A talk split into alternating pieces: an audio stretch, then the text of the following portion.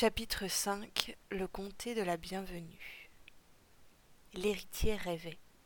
Il se trouvait sur les marches d'un palais blanc, assis aux côtés de Chenid MacNeil. Le ventre de la jeune fille était rond comme une lune, son bébé allait venir au monde. Si c'est une fille, disait Chenid, je la vendrai à un colporteur pour qu'il l'emmène vivre loin de la ville. Si c'est un garçon, il deviendra l'héritier de Calvin, et c'est moi qui partirai. Mais il faudra que je vole la clé. Jonas ne savait pas qu'il dormait. Il ne savait pas non plus de quelle clé Chenid avait besoin pour s'enfuir. Elle dit Quand vous le pourrez, vous prendrez le couteau de Golan Kinsale et vous me le ramènerez. Avec lui, je pourrai tuer Calvin, prendre la clé et m'enfuir. Mais vous êtes marié. Elle souriait. Ce n'était pas la petite chenille rouge qu'il voyait danser dans la lande. Quand il sera mort, je serai libre. Jonas s'éveilla d'un bond. Il s'était endormi assis sa tête sur les genoux. À côté de lui, le fils MacMahon le dévisageait en silence. Vous dormiez, dit le jeune homme. Je vous ai vu tomber, j'ai cru que vous alliez mourir, et puis je vous ai observé quand vous étiez endormi. Vous avez rêvé. C'était un cauchemar, s'excusa Jonas. Il se redressa en tirant ses épaules engourdies de sommeil et de froid. Le camp tout entier dormait. Les Vardos s'étaient partagés des tiers de rations de Rosemère pour tenir la garde. Jonas vit Golan Kilsalé qui jouait avec un autre. Il avait encore les mains couvertes de sang. Il tâchait les cartes sans s'en rendre compte. Vous êtes un rêveur libre, comme moi, comme nous, insista Elijah incrédule. Vous n'êtes pas l'héritier des Queens? Le fils de Diarmada effaça un sourire. Elijah le prenait pour un enfant illégitime. Je suis bien leur fils, le rassura Jonas. Simplement j'étais indépendant et je ne le suis plus. Un soir par accident je me suis endormi. J'étais vivant le lendemain matin. Peu de choses pouvaient encore étonner Elijah. Il hocha gravement la tête comme si ce que venait de dire Jonas avait vraiment du sens. Alors nous continuerons à vous faire passer pour mon frère, vous serez protégé, proposa-t-il. Jonas McMahon sursura l'héritier. C'est très élégant. Elijah lui tendit la main avec cérémonie. Eh bien, Jonas McMahon, mon frère, je suis enchanté de faire ta connaissance. L'aube mauve se leva, bien avant eux. Lorsque les derniers cochers furent éveillés, ils levèrent les prisonniers à grands coups de bottes et partirent. Jonas était certain qu'ils avaient définitivement quitté le comté gris. À présent, un parfum très acre de tourbe alourdissait l'air. Il ne faisait pas chaud et pourtant ils étouffaient. De longues forêts rousses s'étalaient le long des ruisseaux, et le chaos des routes avait fait place à de beaux chemins plats. Parfois, on entrevoyait une ruine ou une maison au toit de chaume dans le vague des champs. Le bruit coulait dans le convoi qu'ils avaient pénétré le comté de la Bienvenue. C'était une terre qui portait mal son nom. Le fleuve qui l'abreuvait de haut en bas s'était enfoncé dans le sol. Autour, les herbes étaient asséchées, mais un marais gras mangeait tout l'est. La légende voulait que des frères héritiers se soient disputés d'un royaume unique qu'ils avaient coupé en trois. Le premier régna sur les montagnes où il fit construire une muraille dont on voyait les vestiges sur les flancs rouges des coteaux. Le second s'installa dans les bois, mais les tourbières mangèrent son palais et il n'en restait qu'une tour blanche plantée comme une aiguille dans le ventre des marécages. Le troisième, qui se nommait Elwin, hérita des plaines. C'était un prince sensible et charmant, moins taillé pour la guerre que pour la poésie. De son caractère tendre était né un château massif, véritable, imprenable forteresse, qu'il espérait le protéger de toute guerre, et un jardin immense aux fleurs étonnantes. Finalement, il avait eu raison. Aucune guerre n'avait pu pénétrer la muraille. Mais des siècles plus tard, les plantes l'avaient dévorée par l'intérieur.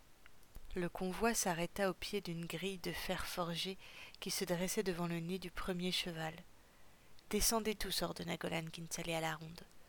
Les archers ouvrirent en grand les portes des roulottes, poussant les prisonniers dehors. Dans la lumière crue du grand jour, Jonas ne voyait rien d'autre que l'étrange portail qui semblait presque perdu au milieu des buissons. De l'autre côté, on devinait une route très large qui était couverte d'herbes et de plantes rampantes. Les feuilles, les fruits gorgés de soleil qui pendaient des branches avaient des formes et des odeurs que ni l'héritier ni aucun des autres rêveurs libres ne reconnaissaient. Regroupez-vous, hurla encore le Vardo. Comme un troupeau, ils s'agglutinèrent devant le portail que les archers ouvrirent, laissant les roulottes de l'autre côté. Ils ne veulent pas faire entrer les chevaux, bégaya un homme qui se nommait Harper, parce qu'ils savent que ces plantes sont vénéneuses. Ne touchez à rien, conseilla Elijah à la ronde. Il n'y avait pas beaucoup d'enfants parmi eux, mais ils avaient tous des yeux comme des billes à regarder les belles oranges et les poires dorées qui les attendaient. La faim les tannait tous. Jonas était certain qu'au moins l'un d'eux se laisserait prendre. Regarde cet arbre, murmura Dex à Harry. Il fait froid dans le dos. Ça avait été un chêne. Il était entièrement recouvert par une plante grimpante dont les fleurs tombaient en grappes mauves cachant des pommes hérissées de piquants. Le chêne avait l'air de s'être fait étouffer par la plante. Il s'était ratatiné comme étranglé. Harper, un gros monsieur surmonté d'un chapeau, vissa ses lunettes sur son nez pour regarder le chêne. C'est une datura, dit-il. Ne touchez ni ses feuilles, ni sa fleur, ni rien de cette plante. Tout est toxique. Jonas ne prêtait déjà plus attention. Les herbes, ce n'était vraiment pas son affaire. Mais Elijah, qui les suivait de près, reconnut la pomme épineuse dont il avait déjà vu l'image dans le livre de cuir de Milo celui des ancêtres du pêcheur qui avait dessiné la datura, racontait que le fruit servait à la fabrication de la rose mère. C'était cela qui faisait du nectar un poison dont aucun dépendant ne pouvait se passer après y avoir goûté. Quelle horrible plante, murmura Alastair, en regardant la datura qui s'étirait sur le soleil. On dirait qu'elle respire. L'un des archers sortit du groupe. Il leva une main pour attirer leur attention, et les chuchotements s'éteignirent autour de lui. À partir de maintenant, vous marcherez en silence. Si je vous dis de vous arrêter, vous vous arrêterez. Si je vous dis de courir, vous courrez. Les hommes hochèrent la tête. Jonas observa les vardeaux du coin de l'œil. Tous, et même Golan Kinsaleh, étaient tendus dans leurs bottes. Ils se tenaient à une distance très respectueuse de la moindre fougère. Je ne veux pas que vous soyez de front, ordonna l'archer. Restez bien en file et ne touchez à aucune plante, ne goûtez aucun fruit. Nous ferons une halte au château. Avancez maintenant. Comme un serpent, la colonne se mit en route. Les cochers avaient sorti les roulottes et rebroussé chemin. Jonas calcula qu'il ne restait plus que quatre hommes de main pour sept ou huit rêveurs libres. S'ils décidaient de s'enfuir ou de se battre, ils étaient donc deux fois plus nombreux, mais ils n'avaient pas d'armes. Ils s'enfoncèrent dans les friches du vieux labyrinthe vert. Il y avait eu un jardin d'eau et de lumière où de petits ponts passaient autour d'un lac immense. À présent, des fleurs étranges poussaient dans le chemin et sur les murs. Jonas ne savait plus où donner de la tête. Elijah le suivait de près en regardant droit devant lui. Soudain, le jeune héritier entendit son compagnon parler contre sa nuque. Tu as déjà vu quelque chose comme ça? Jonas leva les yeux. Bien loin de son diarmada, bien loin des tours basses du comté gris et des maisons sans caractère du village portuaire, se dressait un château immense, large et solide comme un géant de pierre, indestructible. Des créneaux dentelaient le ciel et de larges arches dessinaient une entrée massive au sommet d'un escalier. Il y avait de vieilles écuries à tourelles, c'était un château de guerre, les plantes l'avaient assiégé. Elles dévoraient les façades, les plus petites ouvertures, la moindre commissure, les lézardes. Les archers qui marchaient en bout de file devaient pousser les prisonniers. La colonne ralentit et se tassa à l'approche de l'entrée du château. Elle commençait à vrombir. En tête, le vardeau qui les guidait alluma une torche. Avancez, marchez encore. Tirés de l'avant, menacés de l'arrière, les prisonniers passèrent le pont qui menait dans le palais. C'était le plus extraordinairement grand intérieur que Jonas eût jamais vu, mais tout n'y était que ruine. Des herbes grimpaient le long des murs, le lierre serpentait sur les colonnes ou dans les meurtrières, de petits lys tournaient autour des statues. À gauche, une salle immense servait de refuge aux papillons. Ils s'échappèrent par nuées pour venir autour des flammes créant une petite panique, mais ils se brûlèrent les ailes et repartirent comme ils étaient venus, sortant du corridor par les fenêtres. Quand le calme fut revenu, les prisonniers marchaient encore, longeant des murs où s'étalaient les portraits d'Elwyn et de ses aïeuls. Ils parvinrent finalement de l'autre côté du château. Lorsque l'archer poussa la porte, le fils Quinn retint son souffle. Loin de cette impression de guerre végétale, un petit bois s'était construit paisible autour d'un ruisseau qui chutait à même la colline en cascade pétillante. Des diamants d'eau crépitaient, les arbres formaient un toit de ramures enlacées. Aucune des plantes étranges du château n'était venue troubler l'ombre du bois. Les prisonniers se regroupèrent sur une ancienne terrasse craquelée, en plein sous le soleil, juste entre la futaie et l'intérieur du château. La plupart d'entre eux tenaient mal debout, les vardeaux les autorisèrent à s'asseoir. Golan Kinsale, bousculant certains au passage, vint se placer devant eux. Vous allez pouvoir vous reposer, rêveur, annonça le terrible gardien. Des chuchotements parcoururent la foule. Elijah jeta un œil dubitatif à Jonas et secoua la tête. Les vardeaux souriaient de toutes leurs dents. Pour deux heures, vous êtes libre d'aller où bon vous semble dans les terres du domaine. Au-delà du mur, il y a un homme avec ses chiens à chaque mètre, prêt à prendre votre vie sans hésiter. Vous ne pourrez pas vous échapper. Jonas regarda le château. Il n'était pas question non plus de se cacher dans un tel labyrinthe où la moindre fleur pouvait tuer un homme. Dans deux heures, conclut Golan, mes hommes et moi-même serons de retour. Si vous n'êtes pas ici, nous n'irons pas vous chercher. Cette fois, le filet de murmure gonfla. Et pourquoi demanda Elijah. Pourquoi ne viendrez-vous pas nous chercher? Le garde s'approcha et colla sa vilaine figure contre celle du fils MacMahon. Parce que je ne mettrai pas un seul pied dans ce maudit bois, pour rien au monde, et encore moins pour la vie d'un simple rêveur. Quand ils se retrouvèrent seuls, les rêveurs libres ne voulurent pas bouger. Chacun craignait que s'il relevait un seul cheveu, un archer allait bondir pour lui placer une flèche dans le dos. Mais les Vardos avaient disparu dans le château et ils avaient véritablement laissé les prisonniers à leur sort. Alastair, qui était resté avec ses cousins depuis le début, osa le premier. Il se leva pour traverser la terrasse et s'agenouilla dans la terre meuble du commencement du sous-bois.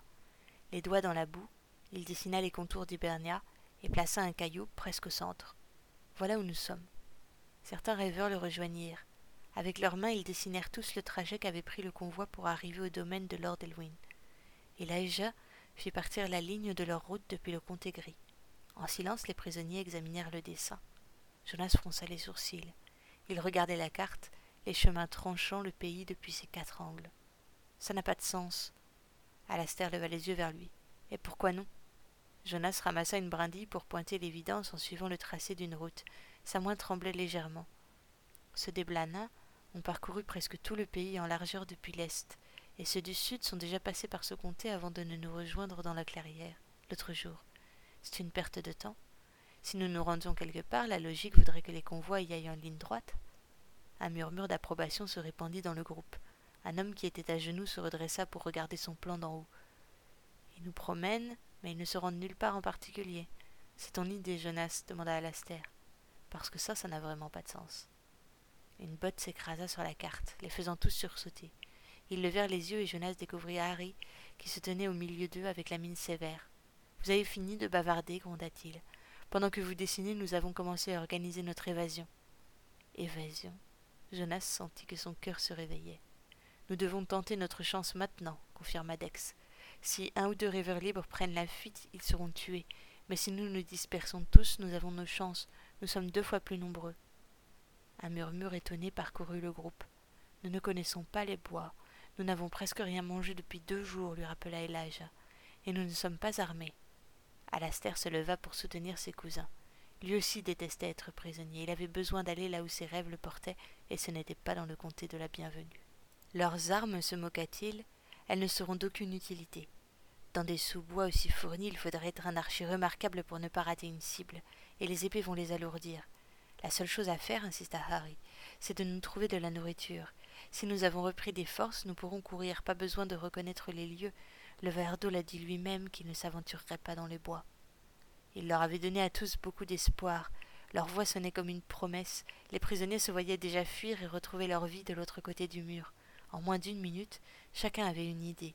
Un qui voulait aller chercher des fruits pour faire provision, un autre qui voulait trouver de l'eau, et un, Jonas Quinn, qui ne croyait pas une seule seconde en une possible évasion.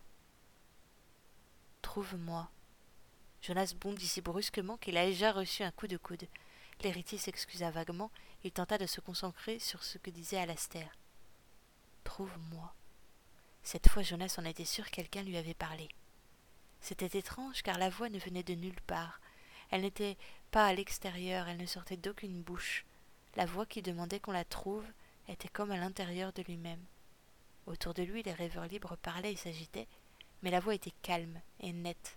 Elle ne criait pas, n'avait pas d'intonation, elle n'était ni urgence ni supplication. Pourtant, elle parlait plus fort que celle des rêveurs libres. Où vas-tu? Jonas, sans s'en rendre compte, venait de se lever. Le fils MacMahon, son faux frère, le regardait avec inquiétude. Jonas préféra ne rien dire de ce qu'il venait d'entendre. Je voudrais voir à quelle distance se trouve le mur d'enceinte, mentit Jonas en pointant la forêt du doigt. Je t'accompagne, proposa Elijah. Non. Le jeune homme regarda l'héritier avec surprise. Non, répéta Jonas plus doucement. Je voudrais être un peu seul. S'inclinant, Elijah se retourna vers les cousins et les prisonniers qui s'étaient rapprochés. sans que personne ne fasse plus attention à lui, Jonas Quinn pénétra dans les bois. Il ignorait où aller, mais il aurait voulu ne jamais s'arrêter. Il n'avait pas peur. Il courait, il allait vers la voix qui était en lui, mais qui venait aussi d'ailleurs. Comment le savait-il? Il n'aurait pas su le dire. La voix ne voulait rien d'autre, ne demandait rien d'autre qu'à être trouvée, et Jonas s'y rendait sans se poser de questions. Pourtant, très vite, il n'entendit plus ni la voix ni celle de ses camarades. La forêt brouillonne s'était épaissie et Jonas crut qu'il était perdu. Il se retourna en tous sens sans regarder où il marchait. Son pied se coinça dans une racine. Il tira sèchement pour dégager sa botte et bascula vers l'arrière. Partant aussi vite que son cri, l'héritier roula droit vers le ruisseau et dévala la pente, roulant en boule, brisant des branches basses avant d'arriver face la première dans l'eau glacée. La respiration courte, il se redressa sur les coudes en tentant de trouver de l'air. Il rit à gorge déployée, seul, assis au milieu du ruisseau. Un lord sans bottes se moqua-t-il en se souvenant ce qu'avait dit Milo Goncalves. Un craquement dans les branches le surprit. Il saisit une pierre et la leva sans trop savoir vers quoi. Il s'apprêtait à la lancer. Un chevreuil passa, et Jonas, laissant retomber la pierre le long de son bras, s'autorisa à respirer de nouveau. Au château, Harper avait déjà été choisi pour décider ce qui était comestible et ce qui ne l'était pas. Personne n'en parlait, mais Harper était le fils de l'homme que Golan Kinsalé avait tué pour l'exemple dans la clairière. Il ne voulait pas parler de son père comme s'il était mort. Il disait Je suis le fils du botaniste. Tout le monde avait beaucoup de peine pour lui. À l'entendre, Ahern avait été un homme formidable, un fou de tout ce qui porte des fleurs et des fruits. Il aurait sûrement adoré le château. Lui se serait enfui dans le parc malgré la menace de Vardo rien que pour étudier ce qui y pousse. Comme les rêveurs libres les plus téméraires avaient cueilli des fruits, on les lui amena pour qu'il dise s'il les connaissait. Très grave, il posa son chapeau pour essuyer son gros front rouge avec un mouchoir. Vous ne pouvez pas manger celui-ci, s'exclama Harper. Il en jeta quelques-uns avant de sortir très doucement un fruit qui ne ressemblait à rien. Il sourit et le tendit à un petit garçon qui le regardait avec envie. Les rêveurs libres applaudirent à toutes les nouvelles trouvailles, se gonflant de courage à chaque bon fruit qu'ils trouvaient.